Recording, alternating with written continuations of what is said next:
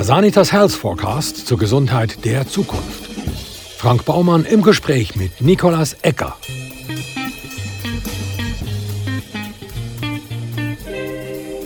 Nikolas Ecker ist Mediator, Entrepreneur, Individualist und Teilzeitphilosoph. Er studierte an der ZHAW und ist Mitbegründer und CEO von APSI, einem Start-up für psychische Gesundheit. Niklas, du bist weder Psychologe noch Psychiater. Woher kommt denn dein Interesse für Mental Health Care? wo kommt, wo kommt das Interesse an Mental Health Care? Ähm, ich, ich glaube, es ist wie, es ist wie so ein bisschen zweischinnig. Das eine ist, ist irgendwo durch, ähm, dass, ich, dass ich wie gemerkt habe, jemand, der mir sehr nahe ist, hat an, an Depressionen gelitten, oder so ein bisschen phasenweise Depressionen gehabt. Und ich habe dann wie gefunden, hey, ich möchte helfen. Und, und dann versucht zu helfen und geschaut, was da so gibt an Lösungen online und was man da halt so macht. Und dann das als extrem schwieriger und mühsamer Prozess erlebt, ähm, um da die richtige Hilfe zu holen. Und, und dann grabt man sich so ein bisschen das Thema rein und man fragt sich, was ist der Unterschied zwischen einem Psychiater und einem Psychotherapeut, was ist der Unterschied zu einem Psychologen, was sind Verhaltenstherapien, was ist der Unterschied zu einer Psychoanalyse. Also es ist ein mega breites Feld und es ist dann relativ wenig Hilfe um, dann überlegt man sich, ja gut, äh, wie zahlt man das? Zahlt Versicherung? Ja, nein. Mega viele Problematiken, oder? Und ich habe wirklich, ich habe so einen Nachmittag lang auf dem Balkon bei mir ähm, Research gemacht und geschaut. Und dann habe ich Hunger bekommen und habe äh, auf Uber Eats habe ich einen äh, Momos bestellt. Also die tibetische Teigtasche. Und dann ist der Fahrer auf meinem Handy, auf dem Velo, so ein zu mir zur Tür angefahren. Und ich habe das noch eindrücklich gefunden, dass ich gerade einen Nachmittag damit verbracht habe um für jemanden, der mir näher ist, Support zu holen für die mentale Gesundheit. Und auf der anderen Seite hat die Gesellschaft so viel gemacht, so viel Geld ausgegeben dass ich auf einen Knopfdruck kann das richtige Essen bei mir haben. Und ich dachte, das kann doch nicht sein, dass wir als Gesellschaft den Fokus dort ansetzen.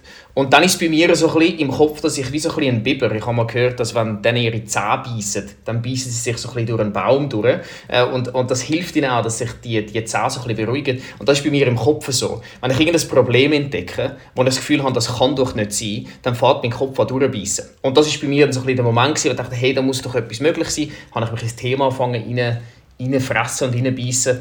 Und dort hat eigentlich die ganze Journey Mental Health gestartet. Ähm, der zweite Teil ist eigentlich, dass ich auch ein bisschen Angsthase bin. Ähm, ich, ich habe Respekt davor, zu wissen, dass es jeder Mensch kann töpfen kann, jederzeit. Das heißt, ich glaube, jeder Zweite in der Schweiz äh, im Leben, äh, was kann töpfen mit einer mentalen Belastungsstörung. Und dass unsere Gesellschaft nicht parat ist, um einfach und mühelos Hilfe zu bieten für die mentale Gesundheit. Und das ist etwas, wo ich wahrscheinlich dachte, hey, das muss für mich, für meine Liebsten, für, für, für meine Kinder irgendwann ähm, die richtige die richtige Lösung um sein, wo man kann schnell Hilfe holen kann. Und das sind die zwei Themen, glaube ich, die so das Ganze gestartet haben. Was bedeutet EPSI? Das ist eine Kombination aus ähm, griechischer und römischer Mythologie. Ähm, wir, haben, wir haben eigentlich am Anfang einen Namen gesucht, so ein bisschen im Bereich äh, Mind. Wir haben das deutsche Wort gesucht für Mind, also vom Englischen, und haben dann festgestellt, dass es in der deutschen Sprache noch schwierig ist, um über das Thema zu schwätzen. Das heißt, wir haben nicht wirklich die richtigen Wörter, zumindest in meinem Wortschatz nicht, ähm, dass man da schöne Wörter findet, die nicht zu Herz sind, oder zum Beispiel eine psychische Störung. Das tönt so hart auch, wenn man jetzt mal äh, irgendwo durch in einem Moment ist, am Leiden oder belastet ist mental, dass man sich muss Belastungsstörung oder psychische Störung, also die deutsche Sprache, die macht es nicht immer sehr einfach, um über das Thema sich äh, zu unterhalten. Du sagst, im Zentrum von all euren Bemühungen steht das Individuum. Ihr unterstützt die Betroffenen mit professioneller Hilfe. Jetzt gibt es ja aber in der Schweiz rund 6000 Psychotherapeutinnen bzw. Therapeuten. Warum soll man dann jetzt zu euch kommen?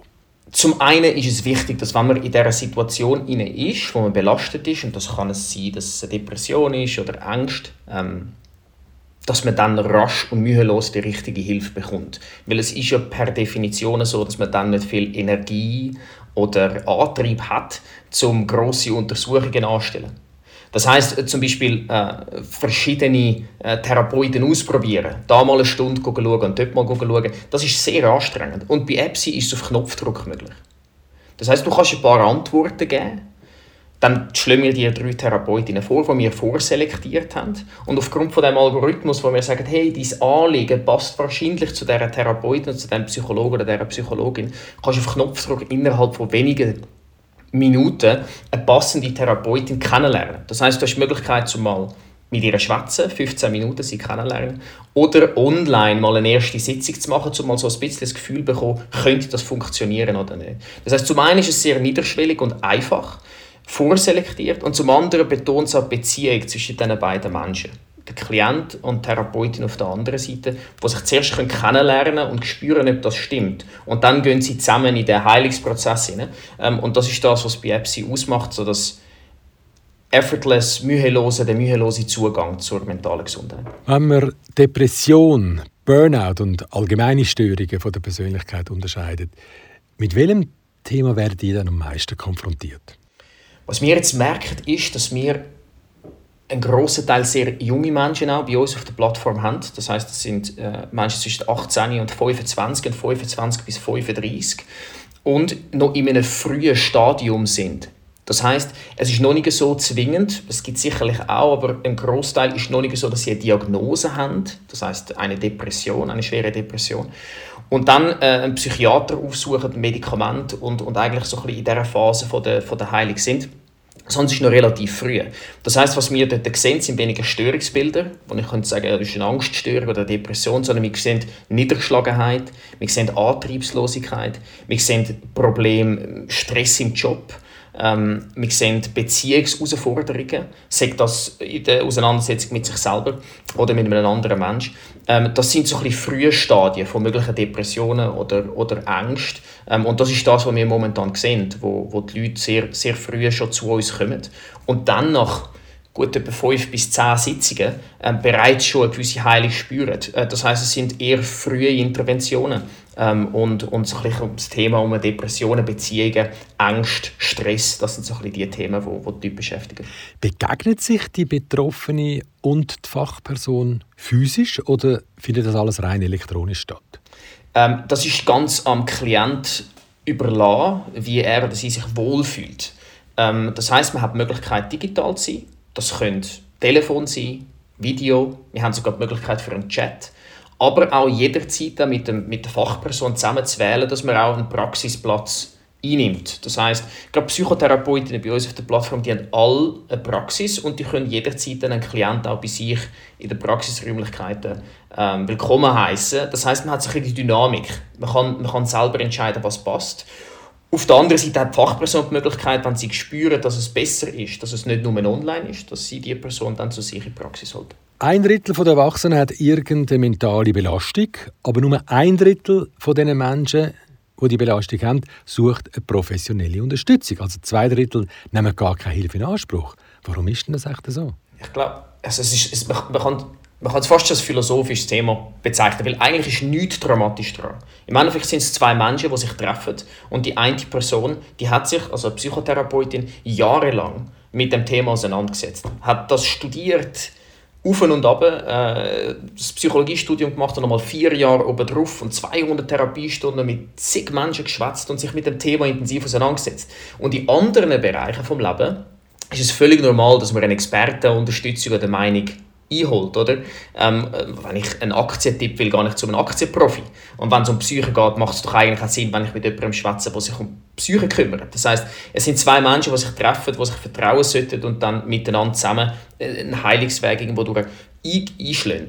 Äh, das heißt, eigentlich sollte das kein Problem sein. Aber wieso das eins ist, ich, ich, das, das, das könnte auch Angst sein, ähm, manipuliert zu werden, sich zu öffnen, ähm, das können, das können historische Gründe haben, oder? Also der, der Beruf ist noch relativ, relativ jung. Man hat früher, vor, vor ein paar Jahrzehnten, relativ schnell können sagen, ich bin ein Therapeut und dann, und dann eigentlich so ein bisschen Heiler sein, oder? Und, und das ist etwas, wo vielleicht negative Aspekte beinhaltet, die mittlerweile Angst auslösen. Das ist noch ein spannender, spannender Fakt. Wir, haben, wir schalten ja Werbungen, um unsere Plattform zu bewerben. Und wir haben eine gemacht, wo wir zum einen Frauen äh, bewerben, mit, mit einem Bild mit einer Frau drauf und zum anderen Männer. Und da sieht man auch, wie Leute kommentieren auf die Werbungen, wenn sie in den sozialen Medien sind. Was eindrücklich ist, dass bei der Männerwerbung plötzlich Kommentare reingeflogen sind, wie das sagen doch manipulative, geldsuchende, narzisstische äh, Therapeuten und das sollte doch nicht nötig sein, dass man da mit so einem Therapeut schwätzt. Das ist nur bei den Männern passiert, oder? Und ich glaube, dort ist auch eine gewisse Angst um, zum über Gefühl schwätzen, sich dem zu öffnen, dem überhaupt Raum zu geben, dass das möglich ist. Ja, und dann haben wir ja noch den gesellschaftlichen Druck, die Angst vor einer quasi Ausgrenzung, wenn man sagt, du, ich gehe zu einem Psychiater. Dabei wäre das ja eigentlich gar kein Problem. Ja, ich, ich mache immer gerne das Beispiel, das ist ja spannend, um, um sich so ein vor Augen zu führen. Man muss sich vorstellen, in einer grossen Firma, und um das Beispiel klarer zu machen, sagen wir jetzt mal Männer dominiert, und es ist vielleicht so, eine, so ein Meeting mit verschiedenen wichtigen Managern um den Tisch herum, und man hockt dort und dann geht es darum, zum Beispiel Ziel zu besprechen. Und einer hockt dort und kann seit zwei Wochen nicht mehr richtig schlafen. Ist niedergeschlagen, fühlt sich so, dass das Leben keinen Sinn mehr macht. Also eigentlich in einer Depression. Der hockt an dem Tisch und jetzt muss man sich vorstellen, müsste die Person aufstehen und sagen, meine lieben Damen und Herren, ich kann momentan nicht mehr weiter. Ich muss ein bisschen abschrauben, ich muss eine Pause machen, ich fühle mich zu fest belastet. Ich bin in einem halben Jahr vielleicht wieder ein bisschen mehr da, aber momentan brauche ich Pause. Das ist so unvorstellbar, dass das jemand macht in der, im heutigen Wirtschaftssystem. Und an diesem Beispiel zeigt sich eigentlich so ein bisschen auch, wo die Problematiken liegen. Die Leistungsgesellschaft natürlich. Wenn die Person aufsteht, ist die Chance recht klein vielleicht, dass sie befördert werden in der nächsten Runde, mehr Geld bekommen, mehr Verantwortung bekommen. Ähm, und, und zum anderen auch die Stereotypen als Mann jetzt auch zum Beispiel, sehr stark sein und ja kein Gefühl zeigen und das, wenn jetzt da jemand aufstehen das sagen, das geht doch nicht. Und ich glaube, solange dort die Angst um ist, um dort an diesem Tisch aufstehen und etwas sagen, solange kann man davon schwätzen, dass es stark Stigma ist. Ja, es ist eine Art Outing es ist ein spannendes Wort, oder? Es ist, ich habe auch schon überlegt, das ist es dann, oder? Also ein Freund von mir, ein Fußballer, der hat sich auch geoutet im Schweizer Fernsehen, dass er eine Depression hat oder hat.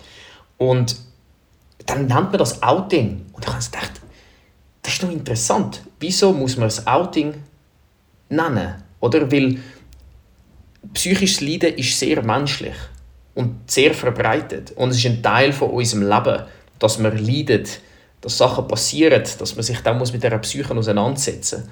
Und dass man das muss outen das zeigt schon, dass es unglaublich schwer ist in unserer Gesellschaft, um das anerkennen und zugeben. Und ich hoffe, dass wir es irgendwann vielleicht anbringen, dass man es nicht mehr muss Outing nennen muss, sondern dass man einfach darüber schwätzen kann. Ja, das ist ja wie mit der sexuellen Orientierung. Ja, genau. Und, und ich meine, das ist eine spannende äh, Fragestellung. Wieso ist es das Gleiche wie bei der sexuellen Orientierung? Weil es ist im Endeffekt, dass in dem Moment ein Mensch eine Herausforderung hat, gesundheitlich. Und dann ist es mit der sexuellen Orientierung gleichzusetzen, wo, wo momentan auch voll ist mit irgendwelchen Problemen, die wir haben, über das zu schwätzen. Und ich frage mich, wenn ich jetzt meinen Fuß breche, wieso sollte das ein Outing sein? Ich habe meinen Fuß gebrochen, zum Beispiel. Oder? Also, das, das, ist, das ist es eben nicht. Weil das ist ja dann ein Unfall. Aber wenn du ein psychisches Leiden hast, mhm. dann kann dich dein Umfeld leicht als ein bisschen sagen wir mal, sonderbar einordnen. Mhm. Und das ist eben das Problem. Genau, ja, Jemand, der psychische Auffälligkeit hat, wird schnell einmal als nicht normal angeschaut. Aber was ist denn schon normal? Mhm. Mhm. Und, und eindrücklich bei dem Thema ist es noch, es ist wahrscheinlich statistisch falsch, wenn man sagt, es ist nicht normal. Weil, wenn man, wenn man überlegt, dass die Hälfte der, von, von der Schweizer einmal im Leben das haben, ist es fast schon normal. Oder wenn wir von 30% oder mehr schwätzen, die eine schwere Belastung haben im Jahr, dann kann man fast schon sagen, das ist eigentlich normal. Wenn man dann all die Sachen reinzählen würde, die dazukommen, oder? Ähm, wo, wo vielleicht feinere äh, Ausgestaltungen sind von einer psychischen Belastung, dann kommt man dann irgendwann relativ schnell auf mehr wie die Hälfte der Schweizer Bevölkerung, wo wahrscheinlich mental sich muss mit sich auseinandersetzen und, und mit dem Problem sich müssen auseinandersetzen. Und das ist eine schöne Umgestaltung von dem Wert, wo man wie sagt, was ist, wenn es normal ist als Mensch, dass man mentale Herausforderungen hat und Belastungen hat und hin und wieder wird das so tief, dass man es als Krankheit auch definieren, bezeichnen und behandeln.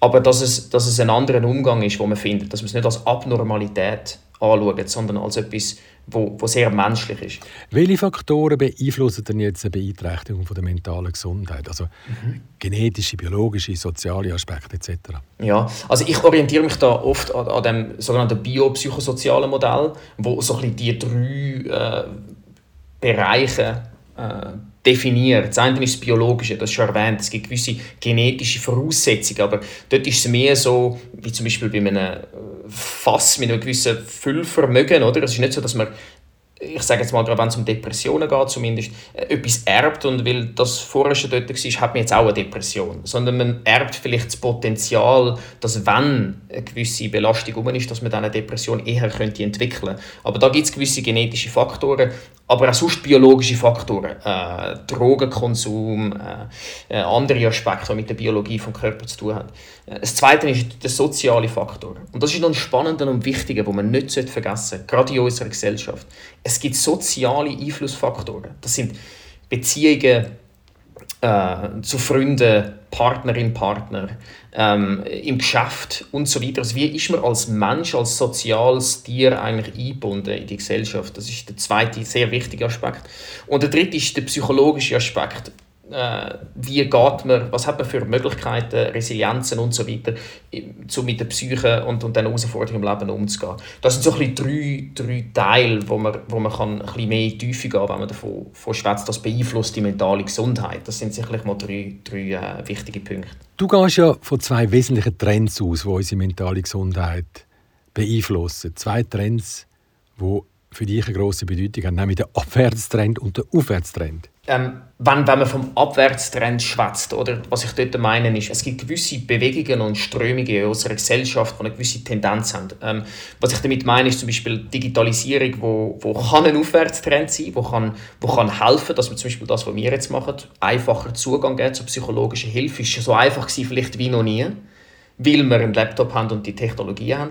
Auf der anderen Seite sieht man Studien, wie junge Menschen viel zu viel am Smartphone hängen und über soziale Medien sich enorm unter Druck gesetzt fühlen.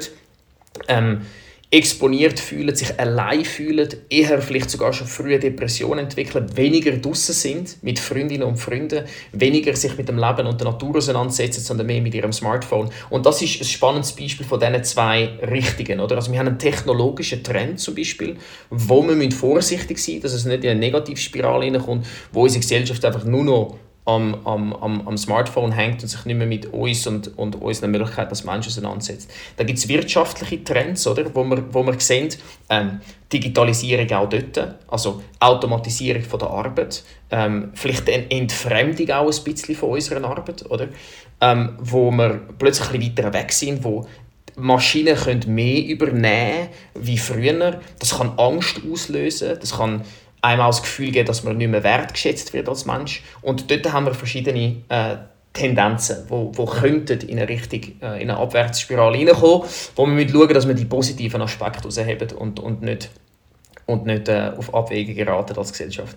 Also was kann ich denn jetzt konkret machen, damit ich meine mentale Gesundheit stärken kann? Es ist, es ist sehr ein individueller Prozess. Ich glaube, ich bin vorsichtig mit, mit, mit äh, 1, 2, 3 Tipps, äh, um jedem zu sagen, so bleibt man mental gesund. Ich glaube, es ist sehr ein individueller Prozess. Was grundsätzlich gut tut, ist, sich in einem sozialen Netz auch zu bewegen, wo man sich wohlfühlt und verbunden fühlt. Das sind Partner, Freunde, äh, Familie, Nachbarn, dass man sich aufgehoben fühlt als Mensch. Man sieht auch, dass Menschen, die mental belastet sind, sich als erstes an Partner richten. Man sieht, dass Menschen, die alleine sind, im Alter eher eine Depression entwickeln. Und das, sind, das ist zum Beispiel etwas, vielleicht ein atypischer Tipp, wo man kann sagen, hey, man sollte schauen als Mensch, dass man in seinem sozialen Gefüge sich wohl und gut vernetzt fühlt. Ich glaube, das ist mal das eine. Das andere ist, wenn ich es ganz generell möchte formulieren möchte, äh, der Dialog mit sich selber. Sie können zuzulassen und Zeit und die Musse und die Ruhe auch zu finden, um zu hören, wie es einem geht. Wie man als Mensch sich fühlt in der Situation vom Job, die Ansprüche, die man hat an sich selber, Ansprüche von Eltern und, und Familie und Gesellschaft. Wie geht man mit dem um, was tut einem gut? Und dann das dem auch Raum geben. Dass man, wenn man gerne geht oder wenn man merkt, dass das Joggen am Morgen einem gut tut, dass man das nicht lädt, auch während Corona-Zeiten nicht, sondern dass man denen diesen Aspekt der Struktur von der eigenen Psyche Aufmerksamkeit schenkt und, und versucht, dort sich zuzulassen können. Das ist wahrscheinlich etwas vom Generellsten, was ich, was ich so formulieren kann. Und dann ist man aber sehr privilegiert, wenn man das kann. Das, das braucht ja viel Zeit, das tägliche Bewusstsein zu schärfen, sich auf den Moment einzulassen, Achtsamkeit zu üben, das alles braucht Zeit. Aber wenn du am Morgen früh musst auf die S-Bahn säckeln, wenn du im Job Stress hast, dann ist das eben gar nicht so einfach. Ich glaube, Pflege von der mentalen Gesundheit braucht einfach viel, viel Effort. Ich glaube, ich glaube, wenn es um die mentale Gesundheit geht, muss man auch in den Effort irgendwie reingehen, sich mit dem auseinandersetzen. Wenn man es dann aber mal irgendwie gefunden hat, den, den Kontakt, dann glaube ich auch, ist es möglich, mit ein bisschen weniger Zeit oder mit dem, mit dem Druck vom täglichen Leben durch die S-Bahn am Morgen beschrieben. Ich glaube, jeder hat in seinem Leben die Möglichkeit, am Abend mit Freunden einen Ausgleich zu finden, mit Menschen, die einem näher sind, wo man sich verbunden fühlt damit. Egal, ob man am Morgen früh in der S-Bahn hockt, einen stressigen Tag dass man sich dann dort irgendwo durch kann, äh, entspannen und eine Balance finden. Ich glaube, das ist die Möglichkeit, die ist um und, und die muss man sich als Mensch wahrscheinlich irgendwo erkämpfen und aufbauen über Jahre, aber, aber vielleicht ist das auch eine von der, von der wichtigen Aufgaben im Leben als Mensch, dass man sich diese Sachen kann, äh, erkämpfen kann. Ich, glaube, dort sind wir uns absolut einig und ich glaube, wir sind uns auch einig, dass mit mehr Zeit und den Möglichkeiten, die du jetzt vorher gerade beschrieben hast, ich will nicht sagen einfacher, weil es ist auch ein, ein anstrengender Prozess in einem anderen Kontext, oder? Aber es gibt auch mehr Möglichkeiten, um sich um das zu kümmern. Und wenn auf dem Kontinuum immer mehr Richtung keine Zeit gehst, dann wird es wahrscheinlich immer schwieriger, um sich das zu erkämpfen. Das ist zum Beispiel etwas, was jede Person machen kann. Oder? Egal, ob ich wenig Zeit habe oder nicht. Aber sich dann dem ja, das weglegen, das Handy, und nicht konstant in, dem, dieser digitalen Welt sein, sondern schauen, hey, ich hocke jetzt gerade bei meiner Freundin am Tisch und ich genieße den Moment, ich bin jetzt im Moment. Das ist jemand, wo je, das, für das braucht man nicht mega viel Zeit, es braucht aber das Bewusstsein und ich glaube, das ist etwas, wo man sich kann, äh, wo, wo jeder kann erlernen, wo jeder kann praktizieren. Da sieht man jetzt, dass du schon lange nicht mehr in einem Restaurant bist. Menschen am gleichen Tisch und alle gaffen ins kleine Handykistchen. Ja, und ich glaube, dort ist es ein, bisschen ein Pendel, oder? Also, äh, wir Menschen sind ja doch auch oft irgendwie, wir brauchen so, ein bisschen so Korrekturen. Äh, und, und wir schwingen damals auf die eine Seite, dann kommen wir wieder zurück. Und das ist vielleicht jetzt momentan gerade das eine Pendel, das ein bisschen ausschlägt auf diese Seite, wo die Leute am Handy hocken und wir können uns noch nicht ganz damit ähm, richtig auseinandersetzen, um zu sagen, hey, das macht man doch einfach nicht mehr. Aber man sieht die Gegenbewegungen doch auch schon passieren. Wir schwätzen jetzt zum Beispiel gerade über mentale Gesundheit. Wir haben ein Interview über Mental Health und wir schwätzen über das Thema und die Leute hören das und reflektieren das. Das ist vor 10, 15, 20 Jahren noch nicht unbedingt so gewesen. Und dort ist mein Optimismus wahrscheinlich verankert, um zu sagen, hey, vielleicht ist in 5, 10 Jahren im Rest das Handy weg. Wie teuer ist denn bei euch so eine Psychotherapie? Du kannst bei uns zum einen mal ein kostenloses Telefon machen mit der Therapeutin, um sie kennenzulernen. Das ist mal ein wichtiger Punkt. Und dann für eine Psychotherapie bist du auch etwa bei zwischen 150 und, und 180 Franken ähm, auf die Stunde. Ähm, wenn du eine Online-Intervention machst, kannst du schon mit 69 Franken für 30, 40 Minuten Online-Intervention. Das kann sein Audio, also das Telefon oder Video oder Chat sein. Aber dort kannst du mit 69 Stutz eigentlich schon starten. Jetzt gehe ich zu meiner Krankenkasse und sage freudestrahlend, ich habe bei EPSI eine Psychotherapie angefangen. Was sagen denn die? Wer bezahlt EPSI-Psychotherapie? Also grundsätzlich kommt es schon mal sehr davon, bei was für eine Krankenkasse das du bist. Das heißt, äh, verschiedene Zusatzversicherungen haben verschiedene Abdeckungen. Und die verschiedenen Zusatzversicherungen haben dann wiederum verschiedene Anforderungen, was du denen musst schicken und einreichen, dass du an das Geld kommst. Das heißt, äh, ein guter Teil verlangt zum Beispiel eine ärztliche Anordnung. Das heißt, du müsstest kurz dem Hausarzt anrufen oder bei dem vorbeigehen und dem zeigen und klar machen, dass du mentale Unterstützung brauchst, Psychotherapie brauchst und dann kannst du mit dem Zettel zu der Zusatzversicherung und dann sollten die das in dem Rahmen, wo sie das versprechen, zahlen. Das ist ein mühsamer Prozess. Und wir versuchen bei EPSI alles auch zu machen, um das zu vereinfachen. Man kann bei uns auf der Seite zum Beispiel Zusatzversicherung eingeben und sieht auf einen Blick, was man machen muss, wie viel das kostet, das getragen werden. Man hat Telefonnummern drauf, wo man eine Versicherung kann anrufen kann. Das kann man bei uns jetzt machen, weil wir das versuchen zu vereinfachen. Ganz grundsätzlich ist es ein mega mühsamer Prozess, gerade für Menschen, die, die psychisch belastet sind, dass das nicht einfacher gestaltet ist. Ähm, Dazu kommen Aspekte wie, es gibt Versicherungen, das habe ich einfach auch schon gehört, ohne einen Namen natürlich auch zu nennen, aber wenn man mal eine Zusatzversicherung äh, beansprucht, Psychotherapie macht, eine Diagnose hat, dass wenn man die wechseln will, fragt natürlich die nächste Versicherung, haben sie schon mal eine Diagnose gehabt. Und wenn man schon mal eine hat, wird es schwierig, um dort wieder aufgenommen zu werden. Das heißt, das Stigma fängt sich dort natürlich auch an manifestieren, wo man sich sagt, ja gut, dann mache ich es sicher nicht. Und, und das ist etwas, wo ich hoffentlich nächstes Jahr dann mit der Grundversicherungswechsel, dass das dort dann besser wird. Äh, dass man dort über die Grundversicherung das Ganze kann abrechnen und ich hoffe, dass das dort vereinfacht wird. Krankenkasse versus Gesundheitskasse, das ist ja auch noch ein Lieblingsthema von dir. Mhm. Äh, ich habe es ich interessant gefunden, um das Wort mal so ein bisschen auseinanderzunehmen und zu sagen, es ist interessant, dass wir sagen, wir haben eine Krankenkasse, weil die zahlt, wenn jemand krank ist. Jetzt ist, jetzt es so, dass äh, bei der mentalen Gesundheit man eher von einem Kontinuum schwätzt. Man ist nicht binär, krank oder gesund, sondern es ist im Endeffekt etwas, was sich auf dem Kontinuum bewegen kann. Und wenn man jetzt muss warten bis man offiziell krank ist, eine Diagnose hat, dass man Geld bekommt, hat das natürlich den Anreiz drin, dass man wartet und wartet und wartet, bis der Leidensdruck so groß ist, dass man dann fast schon notfallmäßig irgendwo muss äh, Hilfe holen. Und der Anreiz, der ist, der ist ungescheit.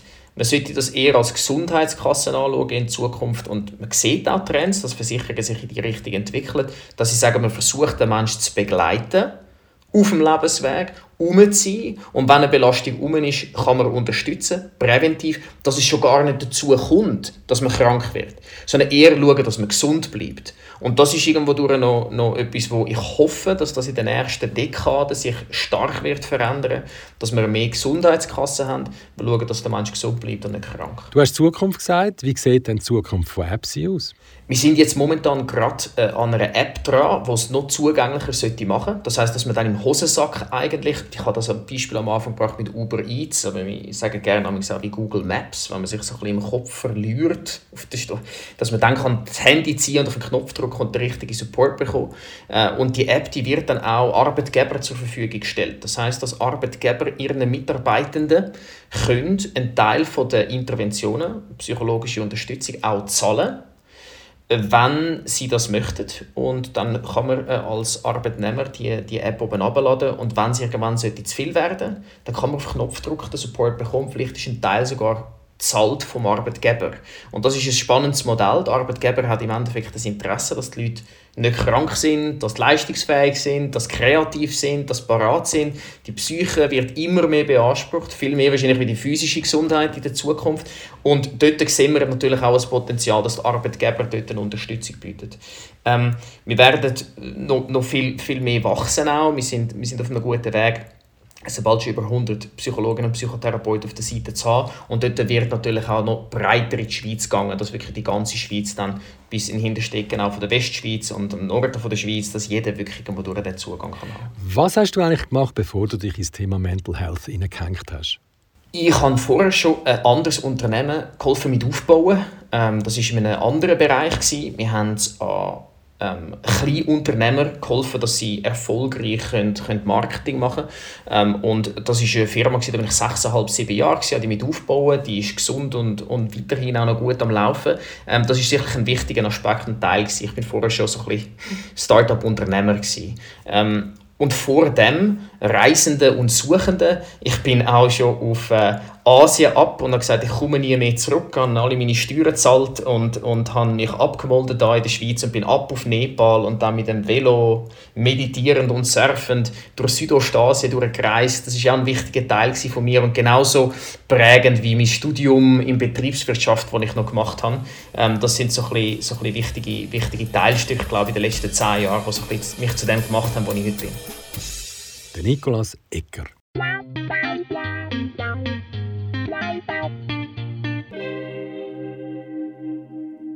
Wenn Sie mögen, was Sie hörten, abonnieren Sie uns und bewerten Sie uns zum Beispiel auf Apple Podcast. Das hilft auch anderen Gesundheitsinteressierten, uns zu finden. Und neu sind wir auch auf Instagram und YouTube, wo wir noch mehr Infos zum Thema teilen. Ja, und den Bestseller Sanitas Health Forecast, den gibt's überall dort, wo es gute Bücher gibt.